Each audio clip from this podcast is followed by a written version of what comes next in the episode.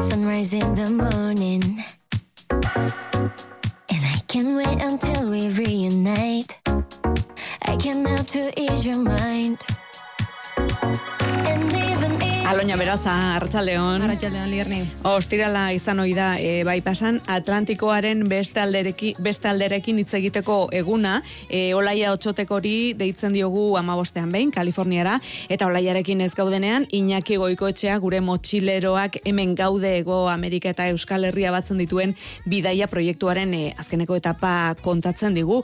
Laster gara berarekin hitz egitekoak, e, azkeneko non zen e, Iñaki? Mm, azkeneko hitz egin genuenean e, Argentinan zegoen, hain zuzen ere Argentinak e, futbol mundiala irabazi ondoren han bizi eta bizi zuten festa eta eromen horren berri eman zugun. Bai, eta gaur e, bai, anoraino iritsia den, e, begira saretan ere hemen gauderen e, Instagram kontuan jarraitu daiteke, inakiren bidaia hori esango dugu, egia esan gaur egun urrutira joateak ez dauka garaibateko e, inkomunikazio kutsu hori, askoz ere konektatuagoak gaudelako eta askotan aitortu behar dugu e, sareen bidez, konexio horren bidez ezagutzen ditugu gure gonbidatuak ere, gaur gurera etorri den laguna bezala ez taloina. Hala da, saretan begira topatu genuen e, Janire Senperena eta bere kontakizunak jakin mina piztu digu, berak ere Ego Amerikara egindako bidaia egin berri duelako.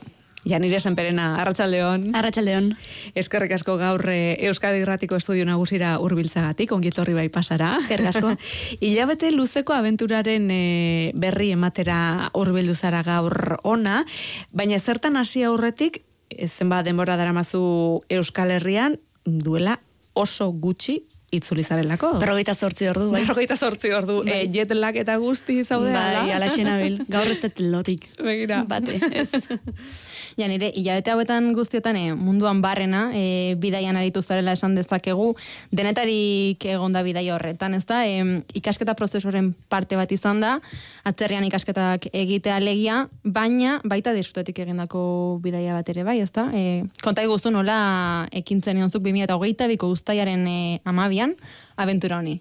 Ba, bai, e, ustailak amaikan abiatu nintzen hemendik, eta amabian iritsi nintzen lehenengoz perura, eta hilabete eta erdineka noaindik e, klaseak hasi aurretik, eta bidaiatzeekin nion, eta pixka bat peru ezautzeai.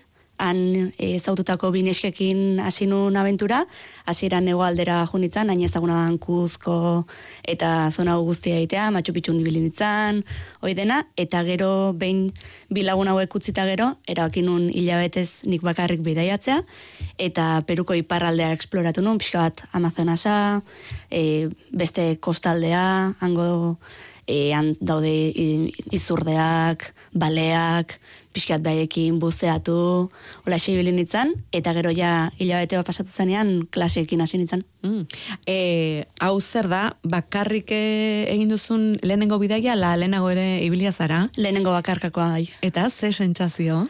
Ba, momentu oso onak, momentu ez onak ebai, e, batez ere oso herrialde ezberdin batean zaudelako, eta han kulturalki e, neskak bakarrik bidaiatzea ez delako ainoikoa, eta ba, bastante ikusten zaituztelako, ez? Zea hogeita hiru urteko neska gazte zuri bat, eta bastante begiratzen zaituzte, baino eraberean oso errespetu, osea, nahi beti errespetatu jate pilo bat, eta ez dut inolako arazoik euki behaiekin.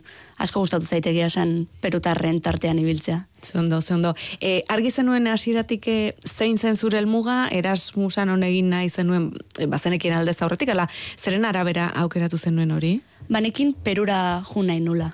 Hoi arginekan, ze aspalditikanekan area juteko gogoa, orduan e, aukera, e, bakizu, Erasmusa aukerak ezberdinak emateizkitzute, eta nik e, azkeneko urtea zanez, behar nun helmuga bat, nire mm, espezializazioa lantzen zutena.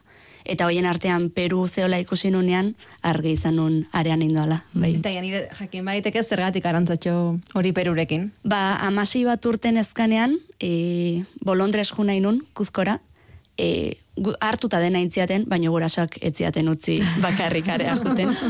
Orain ulertzen dut, momentuan enun ulertzen, zergatik etziaten uzten, oain hogeita irukin han izan da, eta bizitzakoa bizitzata ulertzen dut amaseikin esantziatela area etzo bat bakarrik. Eta horren ba, beti nekan hortxe Peru ikusteko arantzatxo hori, ez? E, bidaia honek e, aroak edo etapak e, izan dituela kontatu duzu sareetan, zeintzuk izan dira etapa horiek? Ba, hasierako hilabete eta erdia bidaiatzen pasatu nuna, hori izan zen lehenengo aroa bezala, gero klaseak hasi zianean, ba, bigarren aro bat hasi nun, eukinun tartean bidaiatzeko aukera, eta lagun ba, bertan indako lagun batekin Bolibiara junitzen, amarregun pasatzea, hoi irugarrena izango litzateke, laugarrena berriz ere ikasketetara bueltatzea, eta azkeneko hau, etxera bueltatu ordez, erabakinun e, gabonak guztiak e, Argentinan pasatzea, eta hori izango zen azkeneko aroa.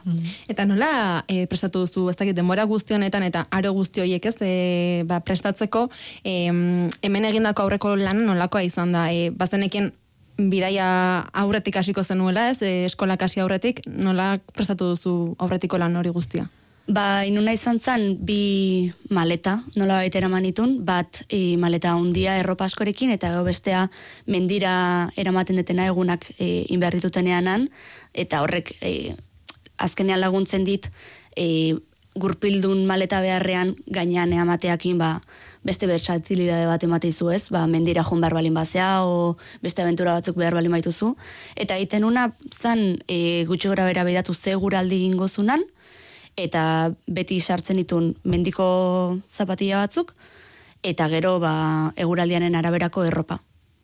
Eta, bueno, lehenengo hilabetean nahiko zaila izan zen kalkulatzea, ze azkenean e, e, peruk dauzka oso temperatura aldaketa handiak zauden gunearen arabera, Ordon ba, momentu batzutan beroa pasatu beste batzutan hotza, ze oso zaila da hilabete osorako kalkulatzea, baina gutxo gara bera sartzeakin erropa fresko pixka bat eta negurako beste pixka bat inda zaude. e, Peru, e, Bolivia, Argentina ere aipatu duzu, pasaportearen irudia e, zintzilikatu duzu, sareetan Bai. e, ikusi daiteke, zenbat zigilu lortu dituzu, enondik e, barren ibilizara? Amairu zigilu dazkat, gaur egun. Oain arte gaina eneukan zigilurik. Ze Europatikan bidaiatzakoan ez dizute zigilurik jartzen.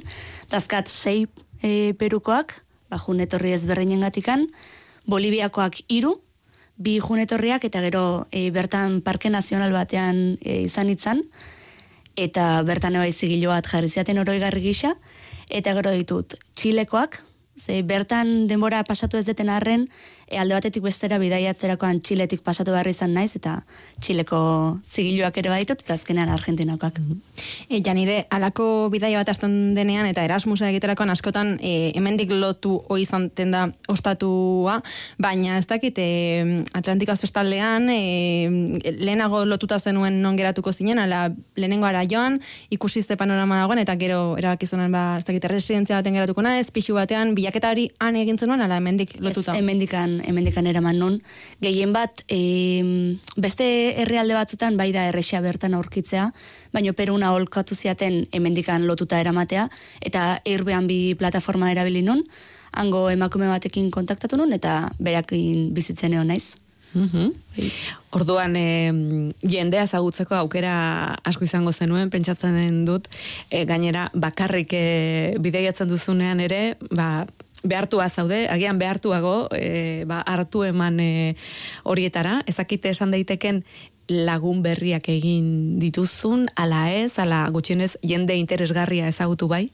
Ba, lagun lagunak e, lau egin ditut. Bertan perun ikasten aizianak baita ere, eta ba, liman neon bitartean, ba, azte bukaretan behaiekin diten ditun gauzak.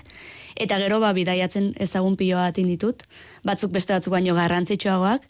Baina bai, nik e, enuke esango, Latinoamerikara joan da, hainbeste ingles praktikatuko nora. Nongo jende aurkitu duzu ba, bidean? Israeleko jende pilo badagoan, gero frantsesak, alemanak eta italiarrak dia gehien aurkitzen dituzunak, han bidaiatzen. Mhm. Eta leku horietan e, egon ondoren zein da zuretzat ez dakite tokerik azte zinena edo bereziena zuretzat izan dena bidai honetan. Nik uste berezina e, Waiwash, e, Cordillera Blancan dagoen trekin bat da, e, zortzi egunetakoa, eta pasatzituzu zortzi egunak lau mila laureun eta bos mila berreun metro artean. Han kanpamendua eramaten dezu zurekin, eta bertan iten dezulo, eta dia zortzi egun kobertura gabe, guztiz munduarekin deskonektaturik, eta naturan, eta oso, oso, oso polita da. Mhm. E, ze zailtasun aurkitu duzu e, bidaia honetan? Izan baldin bada zailtasunik? Zailtasunak, ba, nire egoera, ni vegana izan da, jateko garaian hainbat zailtasun izan ditut. Gehien bat, seguru naholako, esan da mm, veganoa dala, ez, veganoa ez dan janaria eman diatela. Mhm. Ze eman sopa asko hartzen da, eta naiz da markatu nik e, aragia sopa enola nahi, seguru nago baten batean e, sartu jatela, ni konturatu gabe. Izan ere, behin pasatu zitzaiten, platera bukatzen nahi nitzela, oila asko zati bat atea zala nire plateran da, bueno. Horrelako ez ustekoak izan ditut. E, bidaianetan guztian gainera okeraz gaude, bisitaren bat edo beste jaso duzu, ezta? Bai, ala da, gurasoak etorri zian bisitan. Noiz? Ba, azaroan, azaroan etorri zen, bai, ja lau hilabete, nera matzanan, etorri zianean, eta primeran etorri bai. Gero zuke egin zenuen zer e, pixkat gida turistiko e, lana Bai. beraiekin. Baiek etorri aurretik hiru astetxo pasatu zituzten Perun eta nik antolatu nien bidaia, ordu nintzituzten bi aste ni gabe, nik esandako tokitara joten, baino ni gabe, ze klasean neon bitartean. Mhm. Eta bai hartu nun astetxo bat baiekin bidaiatzeko, falta zitzaiten azkeneko puntura juteko. Ze Perun hainbat puntu garrantzitsu daude, bat gelitzi zitzaiten egin gabe, eta esan bueno, pues behaiekin ingoet. E, bueno, ikasketak e, aipatu dituzu, baina ez dugu esan, e, zer ari zaren e, ikasten? E, Lehen hezkuntza. Lehen hezkuntza. Bai, Mhm. kiroletako eraksle izateko espez, espezializazio horrekin. Mhm. Gazte izan ikasten duzu, baina e, perun eman dituzu hilabete hauek, e, ez dakit gazteezko metodologiarekin alderatuta, alderik somatu ote duzu, edo nolakoa den han ikasle izatea. Oso ezberdina da. Han em, exigentzia astetik asterakoa da. Zu klasea burute, burutzen dezunean, amaieran, bialtzi zute lan potente bat datorren astean entregatu barrezuna, eta orduan astez asteko ebaluaketa jarrai bat daukate, zentzu hortan oso ondo. Nere kasuan, e, etzaitena gustatu edo niretzako zailena izan dena da online izan dela. Zean oraindik e, koronavirusa oso presente dago, eta klaseak oraindik presentzialtasunean ez zeudenez online egiteako estatu zait, orrun hori pixkat niretzako barrera bat izan da, ze ezin izan dut ba, nire ikaskideekin normaltasun batean erlazionatu, eta gainera, e, nire ama hizkuntza euskera izan da, gaztelaniaz eta online ikastea, ba, bueno, nahiko zaila izan zait, bai, erronka handi bat E, izan da. orain ona itzulita, ikasketa aldetik, e, zer geratzen zaizu? praktikak. Astelenean hasiko ditut praktikak, e, hiru hilabete ez egongo naiz eskola batean, eta praktika bukatzekoan e, gradua mailerako lana entregatu, eta listo. Eta listo. Eta bidaiatzera agian berriro, ala? Bueno, badaukat hor... Pentsatu zerbait. zerbait. Bai, bai, Bai. Agian bakarrik, gainera. Bai. ala?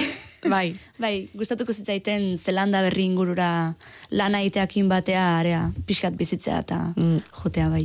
Aloina, iruditzen zaite janirerekin gehiago hitz egingo dugula, eh? Bai, okera Hemendik aurrera ere. Kontatu guzu eta jarraituko dugu, saretan eh, ikusten nondik nora zabiltzan, Bai. zuk zintzilikatu. Jungo naiz jartzen Pista, jarraituko izugu. bai, janire perena eskerrik asko gaur eh, zure abentura honen berri, irratian eh, matagatik, eta bai pasara bisita hau egitagatik. Eskerrik asko zuei, Ondo ondo segi. eskerrik asko, jo.